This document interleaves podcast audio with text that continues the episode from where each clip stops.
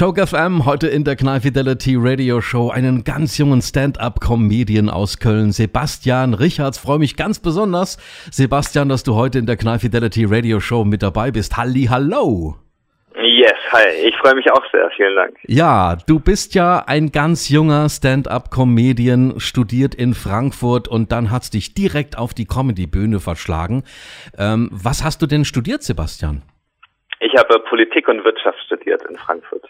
Okay, ähm, eigentlich eher mehr so ein bisschen trockenere ähm, Stoff im Gegensatz jetzt zur Comedy, oder? Ja, schon, aber ich, mir fällt jetzt auch kein Studiengang ein, der perfekt wäre für eine Comedy-Karriere. Nee. Also Nee, so gesehen. Ich interessiere mich auch für Politik, Politik und äh, das passt ganz gut. Okay, also du interessierst dich auch für Politik, ähm, hat auch, nehme ich mal an, Bestandteil in deinen äh, Programmen, die du aufführst, also auch Stand-up-Programme, die du ich, bisher gemacht hast. Immer mal wieder, ja. Also nicht nur, es ist jetzt nicht mein großes Thema, äh, aber doch, immer wieder habe ich ein paar einzelne Nummern, auch über das politische Geschehen. Äh, ich finde das sehr unterhaltsam. Okay. Ähm, wie, wie bist du nach dem Studium, das wird mich besonders interessieren, wie bist du da auf die Bühne gekommen? Was hat dich da äh, zur Comedy gezogen? Schon immer affin gewesen im Comedy-Bereich? Äh, ja, schon immer affin gewesen. Äh, das schlummerte schon immer in mir drin. Das ging schon in der Schule los, dass auch ähm, meine Mitschüler immer gesagt haben, wenn ich Referate gehalten habe oder so, dass es halt immer sehr witzig ist, wie ich das gemacht habe. Okay. Und äh, dazu habe ich mich auch schon immer dafür interessiert. Ich habe es immer konsumiert habe dann aber während des Studiums nie so den Zugang gefunden, auch nicht so den Mut gehabt, äh, das dann wirklich konkrete zu machen. Und als dann klar war, mein Studium wird bald fertig sein, dann ja, habe ich dann nochmal die Augen zugemacht und mir überlegt, äh, was würde ich eigentlich gerne machen. Und dann dachte ich mir, okay, wenn, dann probiere ich es jetzt. Also da höre ich so heraus, wenn du auch in der Schule schon mit Texten gearbeitet hast, dass also die Inhalte alle von Sebastian Richard selbst stammen. Du hast also keine Ghostwriter oder Leute, die mit dir zusammen äh, die Inhalte entwickeln. Nein, ich habe äh, keine Ghostwriter. Ich äh, schreibe alles selbst. Da mhm. lege ich in der Tat auch großen Wert drauf. Und äh, ja, das ist äh, meiner Meinung nach gehört es auch dazu. Du bist Aber ja, das muss jeder für sich selbst entscheiden. Ja, natürlich, ganz genau. Also ich meine, ähm, es gibt auch viele Künstler, die das nicht können, die nicht selbst schreiben können. Ähm, die, die brauchen irgendwo Leute, die, die ihnen zuarbeiten. Aber ich finde das auch toll, wenn man da sein, seine eigene Kreativität und äh, sein eigenes Machwerk ähm, entstehen lässt. Was inspiriert dich und woher holst du deine Themen für deine Stand-up-Auftritte? Ja, äh, die Themen, die fliegen mir so zu. Äh, wie ich schon angedeutet habe, ich interessiere mich für Politik. Also mhm. alles, was in den Nachrichten kommt, finde ich spannend. Ähm, Im weitesten Sinne dann auch Popkultur. Aber natürlich auch das ganz normale Leben im, im Alltag in der großen Stadt hier in Köln. Und äh, was dann halt so passiert, ja. Ich mhm. mache mir dann immer Notizen und Mittlerweile ist es schon so, wenn ich abends auf eine Party gehe beispielsweise ähm, und dann mit zwei, drei guten Ideen nach Hause gehe, dann war es für mich ein guter Abend. Äh, ich habe immer diesen Filter. Schreibst du, deine, schreibst du deine Ideen dann auch auf oder kannst du die äh, sammeln? In mein Handy. In, in mein Handy. Handy. Da habe ich eine Notiz-App und dann schreibe ich kleine Stichworte aus. Mhm. Dann weiß ich ungefähr, welchen Gedanken ich hatte, äh, worum es eigentlich ging. Und dann, ja, ist der übliche Ablauf, das machen die meisten Stand-Up-Comedians so, dass man dann mit dieser Idee äh, ein Open Mic spielt. Mhm. Also, äh, ja, und wie gehst du da jetzt vor? Ich meine, momentan bietet uns ja die äh, politische Weltbühne unglaublich viel Stoff. Bei Putin angefangen, Erdogan beendet mit äh, unserer eigenen Bundesregierung. Äh, arbeitest du dann regelrechte Punchlines aus oder gibt's da richtige Geschichten drumherum auch? Ich versuche meine Routinen nicht zu lang werden zu lassen. Also es geht mir in der Regel immer nur so um den einen Gedanken, um den einen Joke. Mhm. Und äh, wenn ich den dann gemacht habe, dann ist es auch okay für mich. Also es kann dann auch wirklich in 30 Sekunden, 45 Sekunden abgehandelt sein.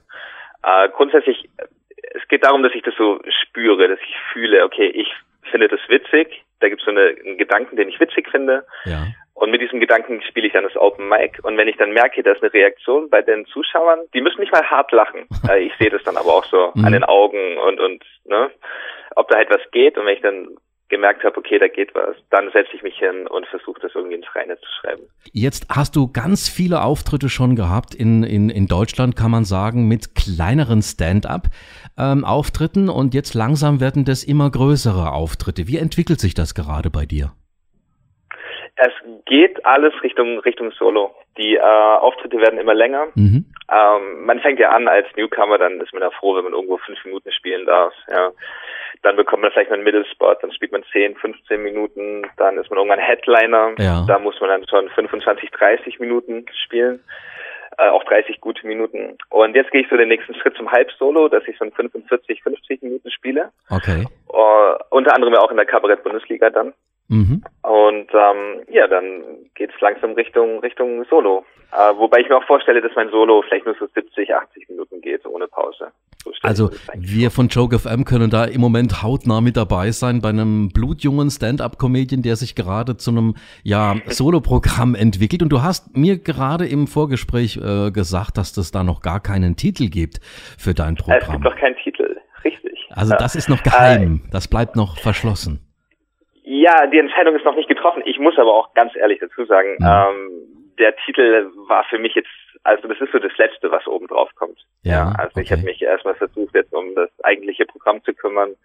Und wenn wir dann da schönen, griffigen Titel finden, dann, dann ist alles gut. Aber das war jetzt nicht so, dass ich mit dem Titel angefangen hätte, sondern ja. das ist für mich eigentlich der, der letzte Schritt. Sebastian, bleibst du auf der Bühne du selbst? Also bist du Sebastian Richards oder gibt's vielleicht auch mal die eine andere ähm, Figur, einen Charakter, wo du reinrutschst? Oder, oder ist das, bleibt das alles so äh, in, in, in deiner Authentizität sozusagen?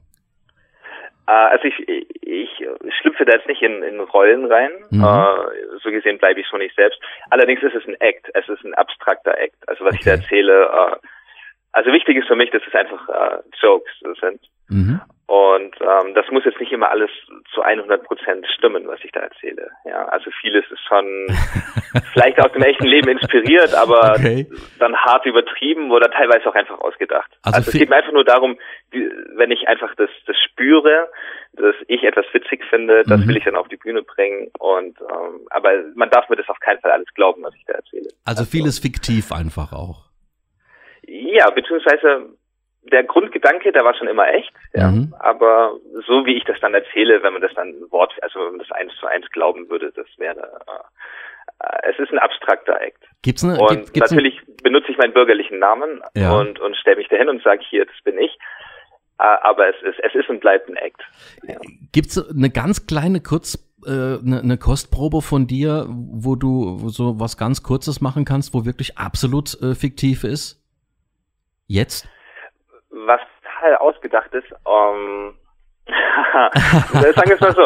Ich, ähm, also ich, ich, ich mag es halt auch gerne damit so zu spielen, dass, ähm, ähm, dass die Leute jetzt nicht wissen, ist das jetzt echt oder nicht. Ja. ja also es gefällt mir immer sehr gut. Ich habe zum Beispiel eine Nummer, die immer ganz gut ankommt, äh, da rede ich über meinen großen Penis. So. Okay. Dass ich ein, eine schlechte Haltung habe und einen kaputten Rücken, aber das liegt halt darin, dass ich einen sehr großen Penis habe. okay. Und mir gefällt es dann, dass die Zuschauer jetzt nicht wissen, meint er das jetzt ernst? ja. Hat er wirklich, oder ist es vielleicht einfach nur ausgedacht oder dreht er das komplett um oder ist es mir in Wirklichkeit total egal und ich finde einfach nur den Joke witzig? Mhm. Ähm, so eher, so läuft es eher. Okay, also Heinz Erhardt würde sagen, du bist ein Schelm. Äh, wo, wo, ich gleich mal bei Heinz Erhardt bei so einem Thema bin, gibt's für dich Vorbilder? Ich meine, du bist noch ein ganz junger Comedian. Was, auf was schielt man da so? Mit was bist du groß geworden an Comedians? Ähm, als ich ein Kind war, da habe ich noch mehr deutsche Comedians äh, konsumiert. Ja, mhm. damals waren so, wen es damals so gab, als es Mittermeier, mhm. äh, Rüdiger Hoffmann oder so, solche Sachen halt. Da gab es diese Audio-CDs noch, die haben wir mal alle angehört. Ähm, jetzt die letzten Jahre ist es allerdings schon so, dass ich wie die meisten Stand-up-Comedians in Deutschland äh, natürlich eher in die USA blicke. Okay. Äh, weil da auch so vom, vom Stil her ähm, die machen es so, wie ich mir das, das vorstelle. Mhm. Ähm, jetzt aktuell in Deutschland gibt es alle sehr viele Comedians, die ich großartig finde.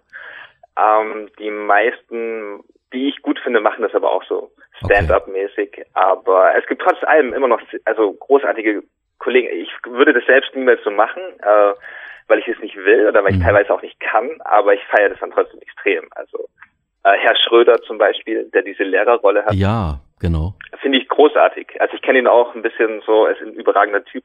Und ich mag auch seine Comedy sehr gerne. Äh, auch wenn ich das jetzt natürlich selber nicht äh, so mache. Ja. Ansonsten, es gibt gerade in allen großen Städten eigentlich viele junge Leute, die coolen Stand-up machen. Und ähm, ich bin einer davon und da gefällt mir auch schon sehr viel, sehr gut.